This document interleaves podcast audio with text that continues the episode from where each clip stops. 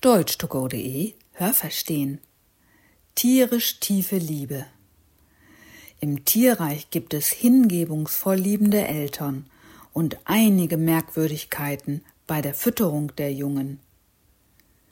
Kleine Koalas zum Beispiel können noch keinen Eukalyptus vertragen. Daher bekommen sie ihn vorverdaut als Kot von ihren Müttern.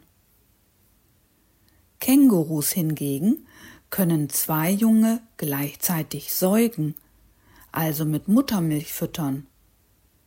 Das funktioniert auch, wenn die Jungen unterschiedlich alt sind.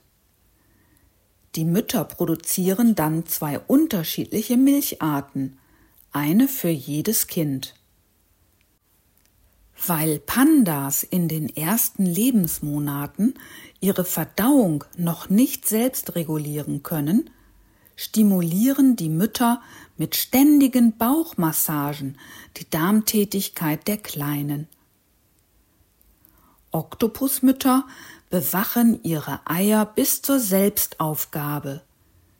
Sie verzichten in dieser Zeit auf Nahrung und sterben, nachdem der Nachwuchs aus den Eiern geschlüpft ist.